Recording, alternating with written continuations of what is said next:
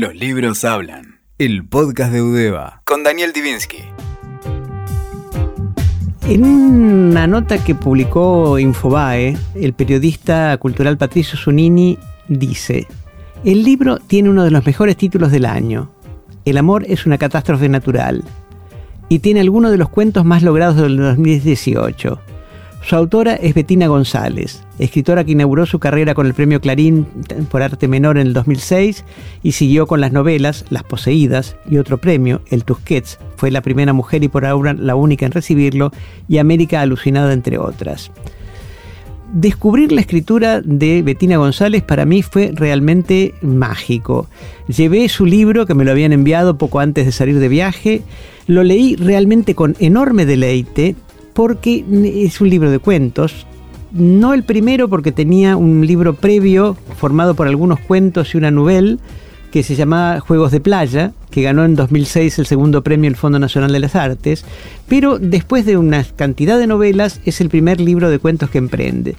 Son cuentos en los cuales el anclaje, lo que atrae, no es solo lo que va contando, sino la maravillosa técnica del relato que suena absolutamente coloquial, da muchísima información en cada una de las frases y va creando una atmósfera en, la cual el lector queda totalmente atrapado. De Arte Menor, la novela con la cual eh, Bettina González ganó el premio Clarín Alfaguara en el año 2006, los jurados dijeron cosas que, son necesario, que es necesario reproducir. Se convirtió en uno de los superventas argentinos de ese año y Rosa Montero, la gran escritora española, definió la novela como fascinante, de gran calidad literaria, un juego de magia. Es curioso que haya usado la palabra magia que yo usé recién refiriéndome a su prosa. Eduardo Belgrano Rawson, el escritor argentino, también miembro del jurado, la caracterizó como una historia detectivesca escrita con humor e inteligencia sobre una hija decidida a resolver el misterio de su padre. Y José Saramago, nada menos que José Saramago, consideró que la, autora había demostrado a través de su sentido de la proporción y el equilibrio un dominio real de un género tan complejo como la novela. Comillas, de esta novela se puede decir que solo su título es arte menor, lo que viene después del título es arte mayor. Betina González, nuestra invitada de hoy, vivió mucho tiempo en Estados Unidos, donde hizo posgrados en literatura hispanoamericana y fue profesora, pero volvió a la Argentina, donde también se dedica a dar talleres literarios. Betina, ¿cómo surgen los temas tan variados del amor es una catástrofe natural, este libro de cuentos, en el cual hay una especie de estructura circular, porque el personaje del primero aparece luego en otro cuento, la niña del primero también aparece en otro? ¿Cómo se te ocurre una cosa tan compleja? Em, bueno, tuvo distintas etapas de gestación el libro. Los cuentos pertenecen a distintos momentos. Justamente esos cuentos que vos mencionás que son circulares o que están ubicados de esa forma en el libro fueron los primeros que escribí. Eh, en un principio más de un cuento dialogaba con el otro. Entonces me gustaba esta idea de jugar con que el personaje que aparecía en un relato como protagonista, en otro apareciera como personaje secundario o apenas hiciera un cameo. Entonces escribí una serie de relatos donde había estas resonancias. Después me di cuenta que mm, no me interesaba eh, estructurar todo el libro de esa manera. Me quedé solamente con los cuatro que vos mencionás, que están apareados. Eh, y bueno, era interesante también porque eso me permitía jugar con los narradores, ¿no? Lo que sabe un narrador en un relato, por ejemplo, el relato de la chica que espía a su vecina, que está formado con una serie de retratos hipotéticos sobre quién puede ser esa vecina, se cerraba perfectamente en ese cuento, pero a mí me daban ganas de saber más. Entonces para eso necesitaba otro narrador que pudiera acceder a la vida de esa vecina desde otro lugar y ahí escribí el otro cuento. O sea que en definitiva es una especie de varias novelas desestructuradas y rearmadas. Es un rompecabezas literario. Sí, sí, se lo podés pensar así. Después me di cuenta que eso estaba bueno como estructura circular, que le daba un, guiño y una, al lector y también como una cierta organicidad al, libro pero que si insistía mucho sobre eso se transformaba en una novela, ¿no? O sea, tenía que tener otro tipo de estructura. Entonces me gustó que los otros cuentos eh, dialogaran desde otros lugares con estos que eran apareados más bien desde los temas y los ritmos. Me hace acordar alguna norma de los periodistas de New York Times que decían que tenían que dar la mayor cantidad de información en una sola frase y no adjetivar. Y eso es lo que encuentro en muchos de tus textos. Bueno, son cinco años de mucho trabajo este libro y también cinco libros, ¿no? Entonces, em, yo creo que me sale, hay una parte que me sale, es natural.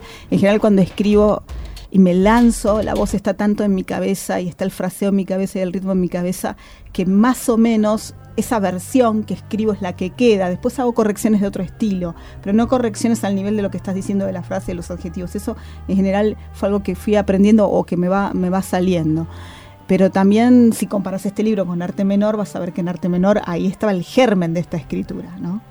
Y si siempre estás en algunos de los cuentos al borde del delirio, pero no llegás a, eso.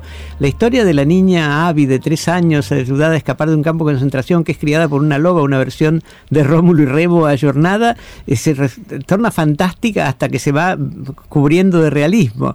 ¿De dónde surge una historia como esa? Esa es justo una historia que surge de una noticia real. Existe una persona que escribió un, libro de memorias diciendo que ella se había salvado del holocausto en la Segunda Guerra Mundial de esa manera, abandonada en el bosque por unos parientes porque no la podían ayudar y que le había criado una loba. Esta mujer tuvo mucho éxito con ese libro, vendió muchísimo en Estados Unidos, pasaron muchos años hasta que alguien la desmintió, empezó a ver se tomó el trabajo, digamos, de hacer todo el chequeo de posibilidades, de que era imposible por las fechas que ella daba una mujer belga y también por las condiciones de los bosques en Europa que eso hubiera sido así y la desmintieron. Y a mí lo que me interesó ahí fue las, excusas que ella dio, ¿no? Ella este, dijo que eso era verdad que no había pasado así, pero que representaba su verdad emocional de lo que le había pasado, porque ella había sufrido mucho en la Segunda Guerra porque sus padres habían sido de la resistencia. Este, y parece que el padre había traicionado a sus, a sus compañeros. Entonces ella se inventa una historia para poder sobrevivir a la propia historia. Y eso es lo que más me interesó a mí de la noticia, me interesó quedarme con eso, todo lo, ficcionalicé, ¿no? exceptuando esto que te acabo de decir de la traición del padre, que me pareció muy fuerte como origen de la ficción, ¿no? porque es el origen de una autoficción. Sí, nunca lo hubiera sospechado, porque está contado ficcionalmente desde el comienzo hasta, hasta el final. Ahora, fuera del micrófono y antes de comenzar la grabación del programa, hablamos sobre los talleres literarios, que impartís algunos en, universidades, incluso ahora tenés planeado poco después de la fecha de grabación del programa, uno en Bariloche. ¿Crees que sirven para formar escritores o sirven para decidir a los que no tienen talento a retirarse de la carrera? Ah, ojalá sirviera para eso que decís en segunda frase. Eh, no, vos sabés que yo me, formé en una maestría de escritores en Estados Unidos también, ¿no? O sea que eh, tengo una respuesta para eso. Es que al, al, taller se llega sabiendo escribir. Lo que te da el taller es otra cosa, o sea, siendo escritor. Eh, es muy difícil enseñar a escribir, porque enseñar a escribir es enseñar también a mirar, a saber qué contar. Y eso lo tenés que traer. Lo que se puede aprender en un taller son otras cosas, es encontrar la propia voz, a pulir tu escritura, a ganar autoconfianza, a aprender a leer como un escritor también, como lee creativamente un escritor. Se aprenden un montón de cosas, pero eh, no te va a hacer escritor. De hecho, por eso sabemos que hay un montón de escritores que son escritores y escritoras que no se han formado en talleres. Hay un cuento muy divertido de Isidoro Blaisten que dio durante su vida muchísimos talleres satirizando de una manera bastante sangrienta a quienes participan, sobre todo personas de cierta edad que ya no están en condiciones de empezar una carrera literaria, pero que se ilusionan. De todas maneras, la gente que va a tus talleres son jóvenes. Tengo muchos públicos, porque por ejemplo uno de los talleres que doy es una materia en la carrera de periodismo de la Universidad de Buenos Aires, en la carrera de ciencias de la comunicación, que es una materia obligatoria de escritura, por lo que los chicos pasan por todos los géneros, desde lo argumentativo hasta lo narrativo, tienen que escribir una reseña, un ensayo y al final escriben un cuento. Entonces ese es un público muy interesante porque no les interesa a priori la escritura, pero sin embargo muchos de ellos vienen con muchísimo potencial y muy, muy buenas ideas y aprenden muchísimo y terminan amando la escritura, otros la terminan odiando. Y después, bueno, claro, también en otras instituciones que, voy, que doy talleres, eh, tengo acceso a un público más general donde hay algunas de esas personas que vos decís que eh, tal vez solo se acercan con la intención de contar sus recuerdos, lo cual es, es totalmente legítimo y muchos no tienen una ambición literaria. En la entrevista que te hace Patricio Zunini para Infoae, que mencioné al principio, se hace notar, en parte por el entrevistador y en parte por vos misma, la deslocalización de los cuentos, que son mm. indudablemente cuentos argentinos, pero que no transcurren en la Argentina, incluso en aquel que tiene lugar en La Pampa, con un tipo que organiza excursiones de casa ilegal. Sí, eso fue ocurriéndome. Tiene, creo que tiene que ver con el haber vivido 10 años en Estados Unidos. Eso inevitablemente tiene efecto primero en la lengua, ¿no? O sea, estar conviviendo con el inglés y también hablando en otras versiones del español, ¿no? Porque mis compañeros sean mexicanos, peruanos, chilenos. En fin, eso te hace reflexionar mucho sobre tu propia lengua y sobre lo que le sobra a veces a lo que uno escribe, ¿no? Cuando hay como una especie de ambición en los primeros libros de cualquier eh, escritor de querer ponerlo todo, ¿no? que todo esté ahí. Y vas aprendiendo, sobre todo cuando haces el ejercicio de hablar en otra, en otra lengua y de deslocalizar eh, el ser, que es lo que te pasa cuando no vivís en tu cultura, que con menos es más, con menos... Eh, adjetivos, con menos información, en realidad la ficción eh, se arma con más fortaleza porque el lector necesita eso, el lector necesita poder agarrarse de un poco para imaginar y para llenar esos lugares de sentido. Entonces fue un proceso personal que me fue ocurriendo y después, cuando descubrí que me estaba ocurriendo eso, que ya no podía escribir como escribía en arte menor, lo empecé a incentivar. Es decir, en vez de vivirlo como una pérdida, esto del dialecto rioplatense lo viví como una ganancia. Sí, es el problema en general del exilio, los que están obligados por razones políticas o económicas a vivir en un país donde se habla el castellano, pero otro castellano, también sentimos, me tocó a mí haciéndolo en Venezuela, la necesidad de buscar los equivalentes, pero al mismo tiempo conservar los, el, idioma propio. Yo escribía en el diario de Caracas y tenía cuidado de no escribir en argentino, pero se me notaba la legua, porque siempre había inflexiones. Siempre. había inflexiones. Ahora, en tus cuentos hay una eficacia en las descripciones unida a una economía importante. Se ven muchos como posibles guiones cinematográficos. ¿Alguien te lo propuso? No, pero estaría bueno. Eh, creo que sí tengo una imaginación muy visual, eh, que mm, veo mucho las escenas que escribo, las tengo muy en la cabeza cuando las estoy escribiendo. Eh, entonces no me, no me, sorprende que digas esto del cine, no lo había pensado, pero, pero sí, sobre todo en estos cuentos creo que hay un gran trabajo con, la vista. Sí, sin spoilear, uno tiene totalmente clara la imagen de la nena comiendo su hamburguesa encerrada en su pieza mientras el globo se, eleva en medio de la tormenta. O sea que hay realmente una imaginación visual importantísima. Verdad. Eh, sí, yo creo que las dos cosas son importantes para una escritora de ficción. Ver las escenas que estás narrando y oír, oír las voces, oír los ritmos, ¿no? Eh, que tiene que ver con lo que decías antes del lenguaje.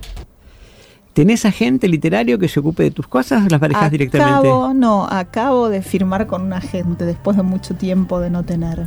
Sí, porque en el libro de cuentos es fácilmente traducible y podría tener una repercusión significativa en otros idiomas. Ojalá, ¿no? Em, siempre tienen esa. Em, los mercados tienen esta, este mito de que el cuento se vende menos, etcétera. No sé, yo no creo que sea así. Hay grandes cuentistas en este momento que venden muchísimos libros, ¿no? Bueno, hemos entrevistado aquí a Juan Casas Mayor, el editor de Páginas de Espuma, la editorial española, que publica solamente cuentos y se ha ganado la vida muy razonablemente con, esa iniciativa. Hay una prueba irrefutable. No, sin, sin, sin duda. ¿En qué estás trabajando ahora en lo literario?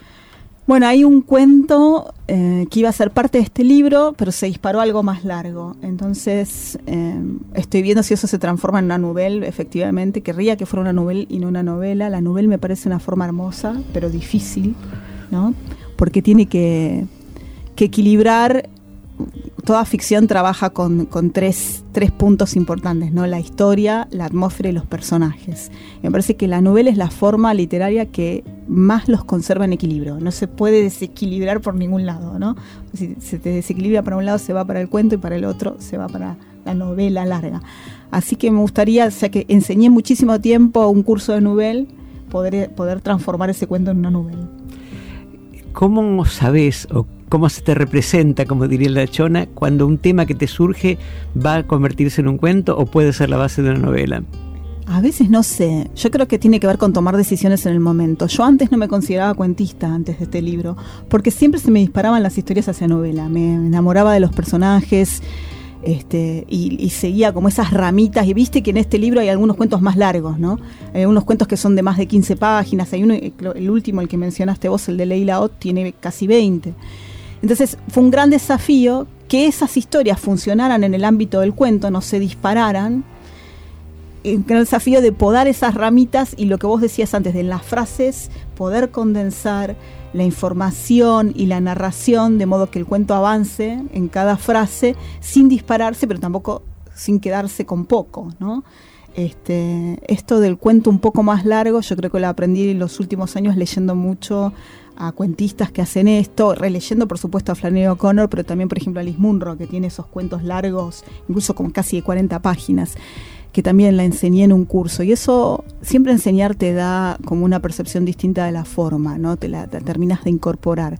Este, empezás a ver lo que vos dijiste antes, usaste mucho la palabra magia. La palabra magia, hay, hay un efecto de magia narrativa que estas escritoras que mencioné logran eh, de manera, no sé, alucinante para mí, que es el cuento dentro del cuento. Es como el cuento que se puede bancar, tener, tener dos historias densas dentro, ¿no? Y eso es lo que intenté hacer un poco en esos cuentos más largos. Esta deslocalización geográfica que al mismo tiempo hace absolutamente identificable el lugar donde transcurren los cuentos de El amor es una catástrofe natural de, recordemos, Betina González, nuestra, nuestra entrevistada de hoy, no se da en Las Poseídas, una novela de profundo contenido político y alusiva a la dictadura militar. ¿Cómo te surgió esa novela estando fuera del país? Me surgió, de pocos libros tengo tanto el recuerdo del momento de, si querés, de la inspiración como de ese, que me surgió al terminar de, leer una novela de Flair Jaegui que se llama Los hermosos años del castigo, que no tiene que ver en la trama con lo mío, pero sí en la atmósfera. La novela, la novela de ella pasa en un internado de chicas en Suiza. Cuando la terminé de leer pensé, porque yo nunca escribí sobre esto si conozco un montón el mundo de colegios católicos de mujeres. Y de repente pensé en eso, en lo que era em, la juventud en los años 80, los principios de la democracia, estar en un colegio de chicas religioso y estar enterándome de los horrores de la dictadura, que fue lo que ocurrió con mi generación. No la llegamos a vivir en primera porque éramos niños, pero durante la adolescencia es que descubrimos todo eso. Y de alguna manera se me ocurrió cruzar eso con lo gótico, con la imaginación gótica, ¿no? Eh, con los horrores que, que se inventaban estas chicas en, el colegio. Y a pesar de que no es una novela totalmente dislocada, pero sí que tiene un contenido político y que claramente pasa en Argentina, desde el punto de, la de vista de la lengua sí hay ya un trabajo parecido a este libro porque uno de los personajes no vivió en Argentina mucho tiempo. O sea que eso lo tuve que hacer, yo creo que lo incorporé porque yo estaba viviendo en Estados Unidos y ya me sentía de alguna manera eh, un poco encorsetada en tratar de escribir un, en español que yo no estaba viviendo. Entonces el hecho de poner al personaje de Felisa como alguien que había vivido en Inglaterra me ayudaba este, a darle aire a la novela y también justificaba el tema de lo gótico, la imaginación gótica. Uno de los vicios usuales de los que comentamos libros es encontrar referencias o parentescos literarios. Leyendo El amor es una catástrofe natural no encontré ninguna referencia. ¿Cuáles serían tus autores favoritos, ya que no Qué referentes? difícil, porque durante distintas épocas una tiene distintos favoritos. Sí es verdad que yo siempre consumí mucha literatura norteamericana este, mm, y detrás de estos cuentos, yo no sé, creo que por ejemplo fue importante para mí, más importante fue con América Alucinada, que sí tiene un lenguaje muy parecido al de, esto, al de este libro. Fue por ejemplo encontrarme con la obra de Margaret Atwood. Eh, la escritora canadiense. Yo leí El cuento de la criada mucho antes de que fuera una serie de Netflix y me alucinó esa capacidad para generar, crear una distopía eh, que no tenía muchos datos sobre cuándo ocurría ni cómo se había llegado a ese punto de esa dictadura religiosa en los Estados Unidos y darme cuenta, porque en ese momento yo estaba escribiendo una novela con una ciudad ficcional, cuán poco necesitaba el lector para creer ese mundo, cuán poco detalle realista, si querés, entre comillas, y cuánto más había que trabajar con los personajes y lo que le pasa a los personajes y lo que creen los personajes. Yo creo que si vos tenés un personaje que está convencido de la cosa más delirante que se te pueda ocurrir y ese personaje está lo cree de verdad, el lector lo va a creer. Creo que importa más lo que creen los personajes que preocuparse por el lector, ¿no? Sí, es el famoso pacto de verosimilitud, ¿no? Claro. Bueno, realmente ha sido un placer tenerte hoy con nosotros, Betina González. Muchas gracias por acompañarnos. No dejen de leer El amor es una catástrofe natural, Arte Menor si lo consiguen, o Las Poseídas, porque se congratularán de haber descubierto una escritora argentina que merece ser leída. Gracias, Daniel. Escuchaste Los libros hablan, el podcast de Udeva, con Daniel Divinsky. WeToker. Sumamos las partes.